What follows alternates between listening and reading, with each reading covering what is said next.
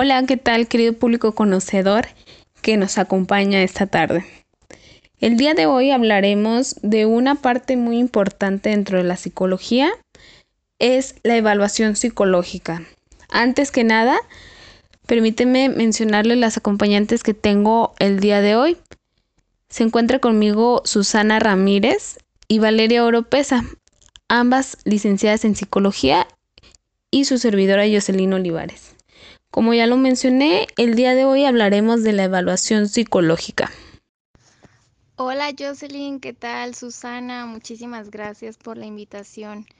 Eh, es un gusto estar aquí con ustedes compartiendo entre nosotras diferentes puntos de vista de lo que es la evaluación psicológica. Y creo que va a ser bastante interesante el conocer y aportarnos entre nosotras mismas. Y pues nada, estoy muy contenta de estar aquí con ustedes. Hola, buen día compañera Jocelyn Valeria. Al igual que ustedes, un gusto estar aquí, el poder compartir, aclarar dudas, hacer comentarios, diferentes puntos de vista, como lo dices Valeria, eh, de lo que es la evaluación psicológica y poder, bueno, aclarar cualquier duda que tengamos acerca de este tema y pues conocer más a fondo de lo que es la evaluación psicológica, ¿no? Muy bien, antes que nada, comenzaremos con la definición de qué es una evaluación psicológica. Fernández Ballesteros, en su libro Evaluación Psicológica, nos explica que es aquella disciplina de la psicología científica que se ocupa de la exploración y análisis del comportamiento de un sujeto humano con distintos objetivos aplicados. Ahora bien, con mis propias palabras, es un proceso de conocer, de analizar, de escribir, formular hipótesis y elaborar tratamiento dentro de la psicología clínica. Claro, y sobre todo, como lo mencionas, la importancia de la evaluación psicológica, pues es un proceso fundamental para poder conocer la situación que aqueja al cliente de la demanda y conocer este, todos los, los acontecimientos, los hechos que han llevado a detonar de alguna manera la situación, la problemática por la cual el paciente asiste a una, a una evaluación psicológica. Entonces hay toda una serie de cosas, situaciones que hay que preguntar, que hay que indagar para poder extraer información y poder hacer una evaluación psicológica buena, hacer un buen tratamiento, hacer una buena valoración y pues hacer tener una mejor calidad de vida a las personas. Por algo asisten con, con un psicólogo, entonces hay que hacer una buena evaluación psicológica, pues es es algo importantísimo.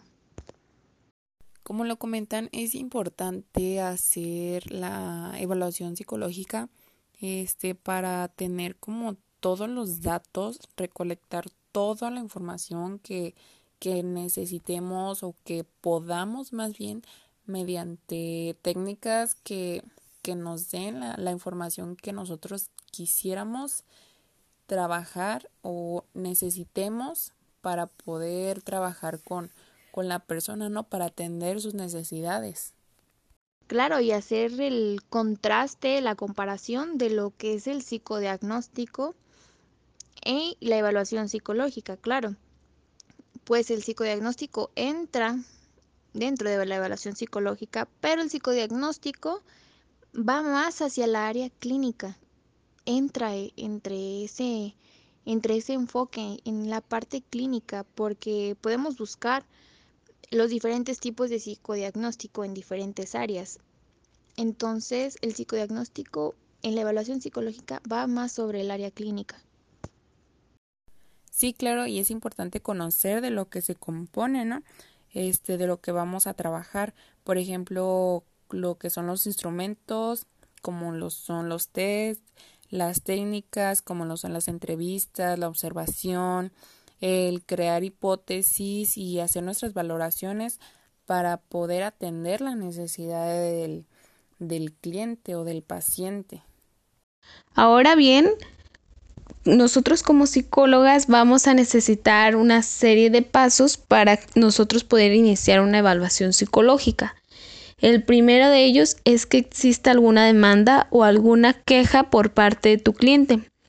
Este punto es tu motivo de consulta. Una demanda es ubicar al cliente cuando él está llegando con que, ¿sabes qué? Ya tengo días de que no como, tengo días que no puedo dormir, no sé qué me pasa, yo no era así. Eso es su demanda. Y una queja es cuando llega y literalmente se está quejando de alguien más, de oye, fulanito ya está así conmigo, no sé qué hacer, si yo no he hecho nada, pero él me pega, me escupe, me patea, todo esto sería una queja por parte de tu cliente.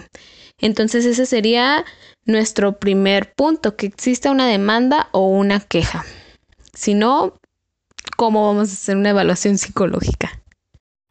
Y como segundo punto sería la recogida de información, que en qué consiste, bueno, en recolectar la, la mayor información posible, ya sea de, de la aplicación de las pruebas, de la observación que, que tengamos, de, de las entrevistas que realicemos tanto al paciente, al cliente, como a los padres, a los maestros, a aquellas personas que, que convivan con, con esta persona.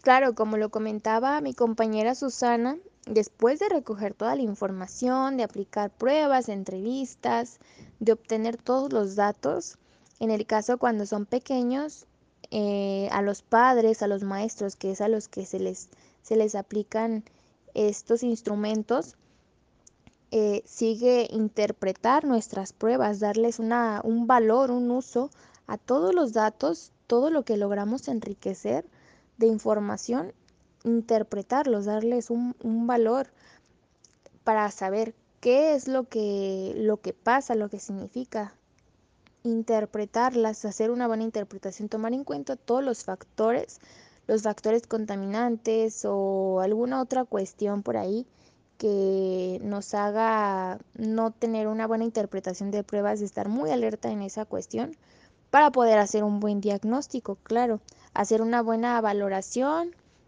de, de nuestro cliente, nuestro paciente, para hacer un buen diagnóstico y a partir de ahí, pues comunicar nuestros resultados pues al paciente. En el caso de los pequeños, pues a los padres, a la, a la autoridad correspondiente que nos está pidiendo la evaluación psicológica, eh, pues comunicar este, cuáles son nuestros resultados, cuál es el diagnóstico, el pronóstico que tenemos y siempre con una actitud súper ética. Tomar en cuenta la cuestión ética es muy importante y pues ya a partir de ahí, a la hora de comunicar los datos, si lo creen prudente, comenzar pues ya con un tratamiento, ya esa es una, una cuestión aparte. Dentro de la evaluación psicológica también tenemos modelos. Esto se puede entender también para un poquito más fácil como los enfoques que existen en psicología. Dentro de evaluación psicológica también tendría como sus enfoques, que no quiere decir que si tú eres de tal manera tú vas a trabajar nada más con esto. Recordamos que es dependiendo de la necesidad de la queja o demanda de tu cliente las técnicas que vas a aplicar. Pero las vamos a explicar estos también se diferencian entre ellos porque tienen una formulación teórica diferente, tienen un objeto de estudio diferente, técnicas de evaluación y lugar de aplicación también diferente. Bueno, uno de ellos es el modelo del atributo, que, consiste en medir cómo cada sujeto se desenvuelve en distintas pruebas y en base a sus resultados compararlos con los de los demás que igualmente ejecutaron las mismas pruebas este, con ello vamos a, a demostrar que la conducta está en función de las variables personales, este, analizando los rasgos y los atributos de cada uno de ellos. Este, ¿En qué se puede aplicar? Pues en lo clínico y en, lo, en la psicología organizacional. Otro de los modelos dentro de la evaluación psicológica es el modelo médico. Su importancia radica en modificaciones morfológicas sobre la génesis de los trastornos mentales. Estos hacen mucho uso del DSM5, del CIE-10 y su área de aplicación es el área clínica. Vaya, qué interesante. Pues miren, les platico acerca del modelo dinámico. Este va más enfocado hacia la parte del psicoanálisis y se caracteriza sobre todo por las construcciones teóricas internas que conforman la estructura de la personalidad, todos los dinamismos inconscientes que pues sí modifican o determinan la conducta pues de nuestro de nuestro cliente, de nuestro paciente. Y pues estudia sobre todo la parte de la relación en la persona, de lo que es el yo, el super yo, el ello y la parte de los mecanismos de defensa, que es muy importante. Y sobre todo, fíjense que este modelo ha sido muy criticado por la cuestión de que no se adecua al método científico por la imposibilidad de que pues no se comprueba, de que pues son predicciones, de que pues es muy subjetivo, pero está muy interesante y pues este se aplica sobre todo en la área clínica, claro, pero pues está muy interesante, fíjense que las técnicas que se utilizan en este tipo de modelos sobre todo son las técnicas proyectivas, la HTP, eh, la figura del árbol, todo eso. Entonces está, está muy interesante este modelo. Otro de ellos sería el modelo conductual, que nos dice que nuestro comportamiento se explica por la interacción que tenemos con el ambiente. Por ejemplo, no va a ser la misma conducta que vamos a tener ni el mismo comportamiento que, que vamos a desarrollar en la escuela, en el trabajo, en casa. Todas van a ser diferentes este y donde lo podemos aplicar. En el campo clínico podemos utilizar las técnicas de, evaluación como lo son la observación el autoinforme para poder como, como plasmar esas conductas conforme al ambiente en el que en el que se, se observa o se, se desenvuelve cada persona. Muy bien, pues Mm, continuamos con el modelo cognitivo. Este modelo en lo particular a mí me gusta mucho y pues este se encarga de analizar pues todos los procesos y estructuras mentales internas pues del sujeto y pues todos los procesos que son de memoria, aprendizaje, percepción y pues es toda una función del mundo cognitivo de, de nuestra de la persona y hace como énfasis en la conducta sobre la función de la percepción del mundo.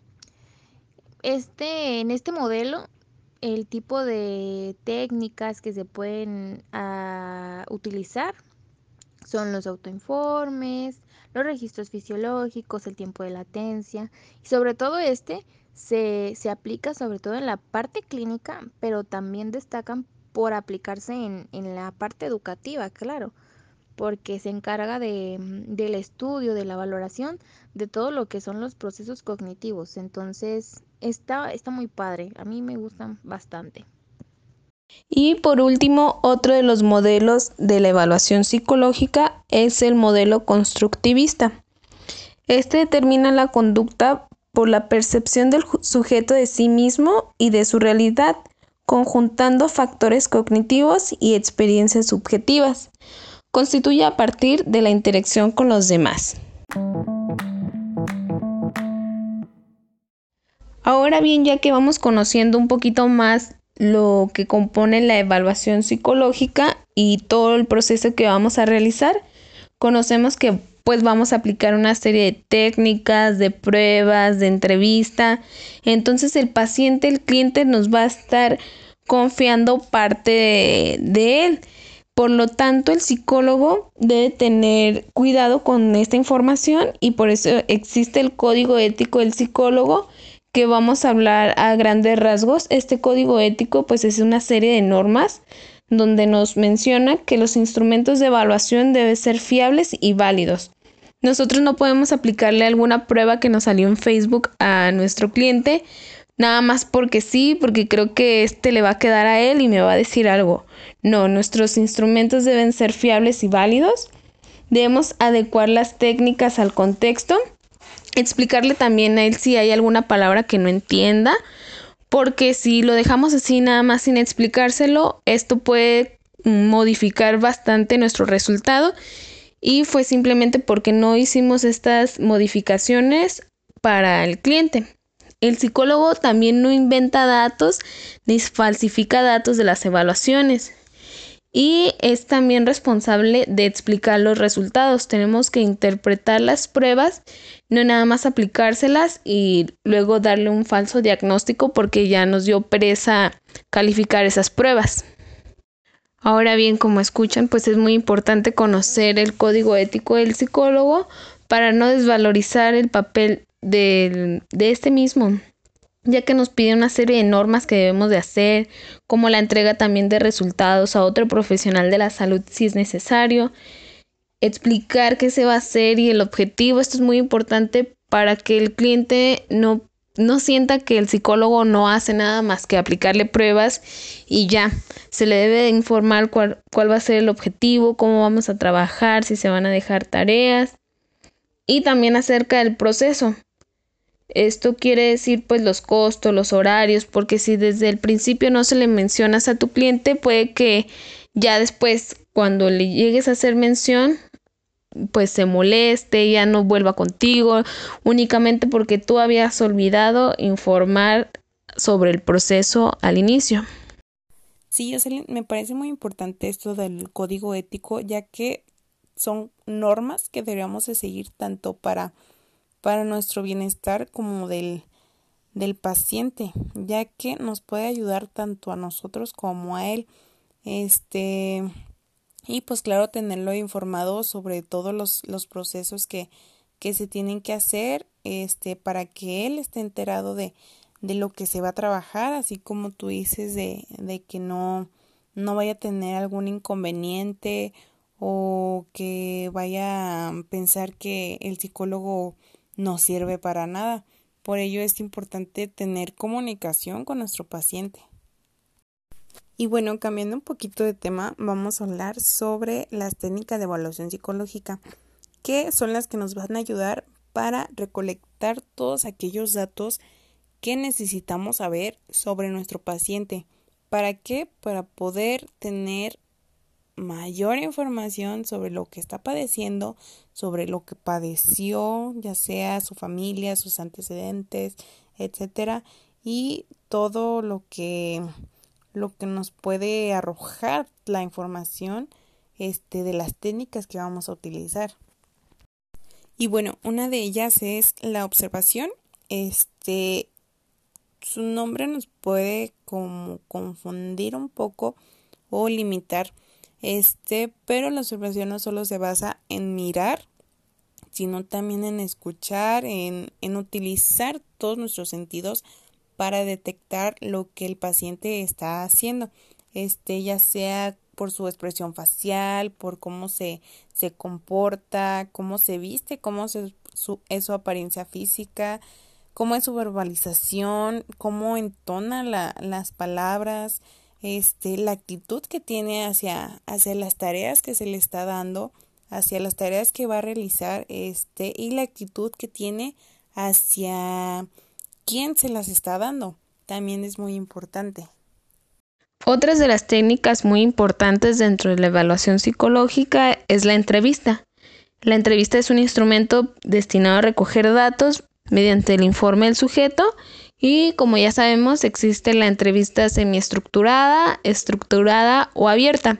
En este caso, para la evaluación psicológica se recomienda que sea una entrevista semiestructurada ya que nos permite recabar información un poquito más general y que si hay algo de importancia que el sujeto está manifestando, realiza alguna pregunta cerrada en ese momento, pero tenemos información un poquito más en general sobre la vida del sujeto, no tan cerrado. Otro de ellos es también el autoinforme. El autoinforme se define como una autoobservación que el sujeto realiza de su propia conducta. Mm, existen algunos, son como diarios que el sujeto va a ir tachando, por ejemplo, cuántas veces a la semana presentó sudoración excesiva o le dolía el estómago, o cuántas tazas de café consumía tal día, cuántos cigarros fumé en esta semana. el sujeto lo puede hacer o existen algunos ya que el, psicólogo le puede dar en copia y el cliente va, va contestando en casa. Pues muy bien, a mí déjenme platicarles acerca de las pruebas proyectivas. Este tipo de pruebas, este tipo de técnicas, en lo particular a mí me parecen buenas a la hora de trabajar con pequeños, porque pues de alguna manera utilizamos algunos procedimientos de eh, observación en los que nosotros podemos obtener muy buenas respuestas acerca de las expresiones del mundo subjetivo de, pues, de cada persona, todo lo que es la parte inconsciente. Eh, pues este tipo de pruebas principalmente van enfocadas hacia el enfoque dinámico, hacia el psicoanálisis, todo esto.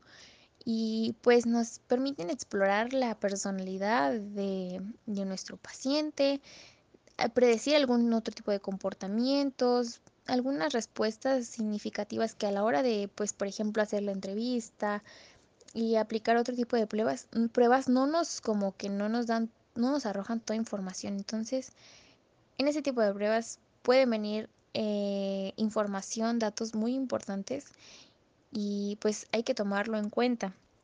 Hay cinco clasificaciones eh, dentro de estas pruebas proyectivas y pues les iré dando como unos ejemplos para que se vayan dando una idea de que digan, ay, esta ya la había oído, pero logre identificarlas eh, en cada una de sus categorías, claro. Pues miren, están las estructurales. En estas se encuentran, por ejemplo, el test de las manchas de Rorschach. Eh, este es un material visual en el que el sujeto debe como estructurar y que diga, pues yo veo como esto, yo veo como esto. Entonces, pues ahí viene información, datos importantes, de acuerdo a la percepción de la persona. Están también, por otro lado, los temáticos. Este es un material visual que contiene cierta estructuración con la parte del sujeto en el que debe de narrar una historia. Un ejemplo de él es el test de la percepción temática. Eh, también por otro lado tenemos las expresivas.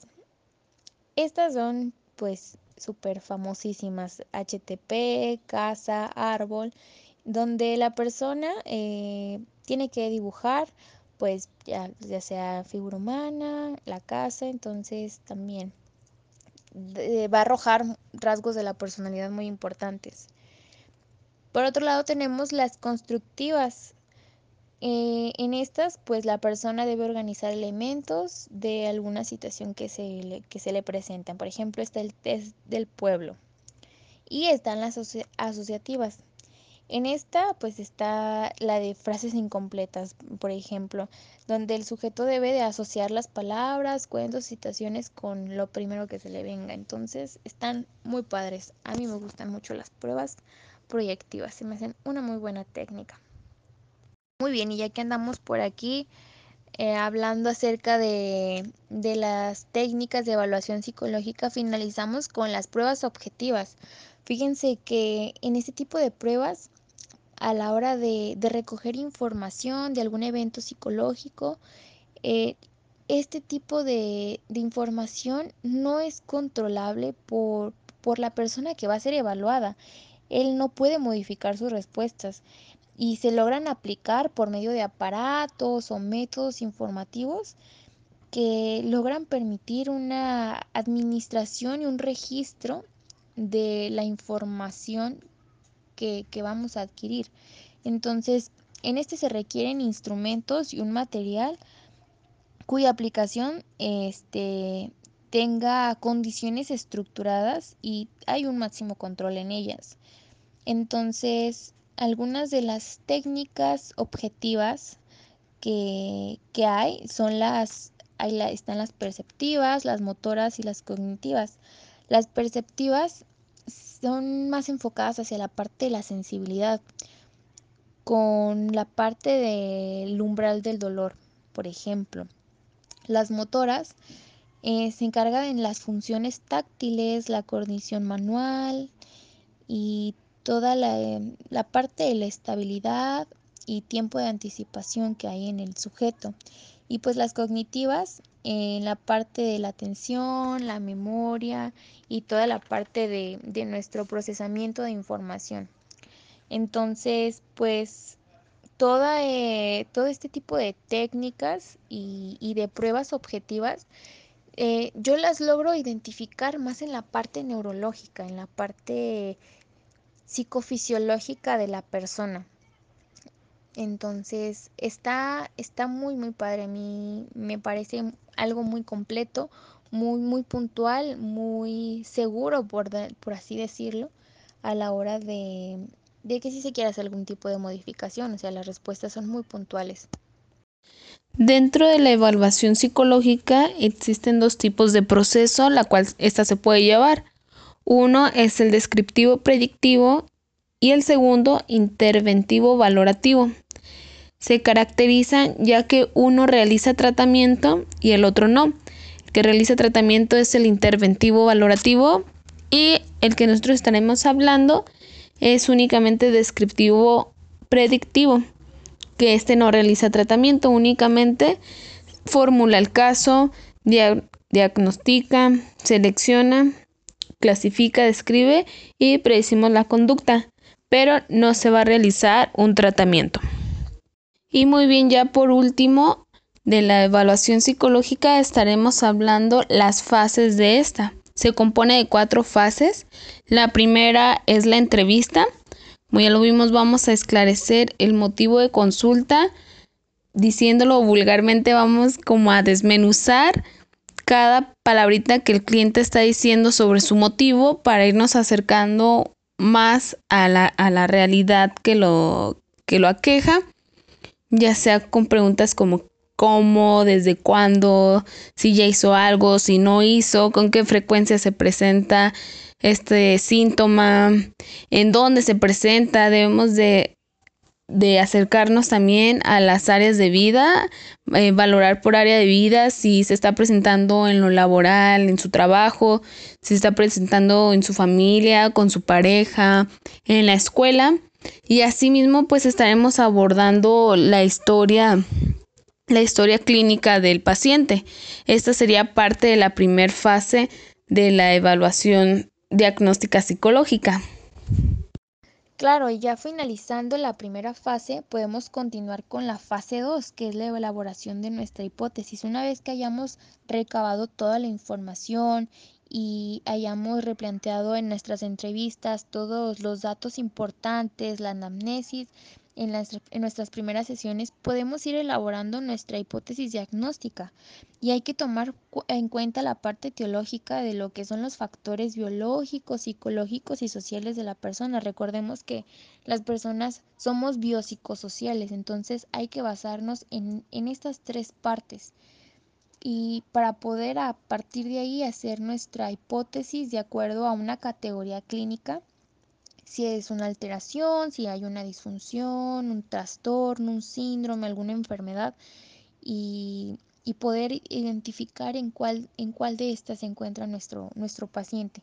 Pero sobre todo, tener en cuenta la estructura de la personalidad o ya sea de una persona o de una organización, tomar en cuenta la parte de la estructura de la personalidad, tener en cuenta el temperamento y personalidad de nuestro cliente para poder hacer un buen cuadro clínico y también sobre todo pues hacer nuestro pronóstico. Puede ser tanto positivo o negativo y ya ir también tomando en cuenta pues como una prescripción de un tratamiento que se le puede hacer de acuerdo a la información que en ese momento tenemos pero pues de acuerdo a vayamos obteniendo más información, más datos y nos vayamos enriqueciendo de, esta parte de, de lo que nos comparta nuestro cliente y nosotros también logramos observar, podemos hacer una buena hipótesis diagnóstica. Para la fase 3, una vez elaboradas nuestras hipótesis, ahora vamos a elegir la prueba que mejor se adecue para contrastarlas. Eh, una vez elegidas, necesitamos prepararlas y planificarlas para poder aplicárselas al paciente. Ahora para la aplicación eh, es importante notificar al paciente de lo que se va a realizar, de cómo se tiene que realizar y cuál es su finalidad. Este, una vez aplicada, ahora la vamos a interpretar. Es importante eh, interpretar los resultados, no hacer modificaciones nosotros para que no haya un diagnóstico erróneo. Este, y si al momento de interpretar nuestra prueba no se contrastó con la hipótesis y no dio un buen resultado, se cambia ya sea de hipótesis o se cambia de prueba y para poder comenzar de nuevo y no tener o no darle un mal diagnóstico a nuestro paciente. Bueno, y por último está la fase 4 que sería el informe. Este puede ser oral o puede ser escrito. En él se van a plasmar la historia clínica del paciente, las pruebas que se utilizaron, que se aplicaron, el por qué se aplicaron y los resultados que se obtuvieron. Es importante ponerlo todo para que si en un futuro el paciente se deriva a otro profesional, este cuente con su informe y pueda entregárselo a su siguiente psicólogo y este puede ver en el informe lo que se ha trabajado con él, los, posibles diagnósticos que se tienen y cómo es que se trabajaron con ellos. Al igual que es importante informar al paciente de los resultados obtenidos y de lo que se va a trabajar con él. Pues muy bien, chicas, para mí es un gusto haber terminado esta plática tan amena acerca de lo que es la evaluación psicológica, todos los procesos que lleva, las técnicas y creo que es fundamental conocer, retroalimentarnos entre nosotras mismas para seguir aprendiendo, ponerlo en práctica sobre todo. Y pues nada, les agradecemos mucho el que nos hayan escuchado y nos vemos pronto.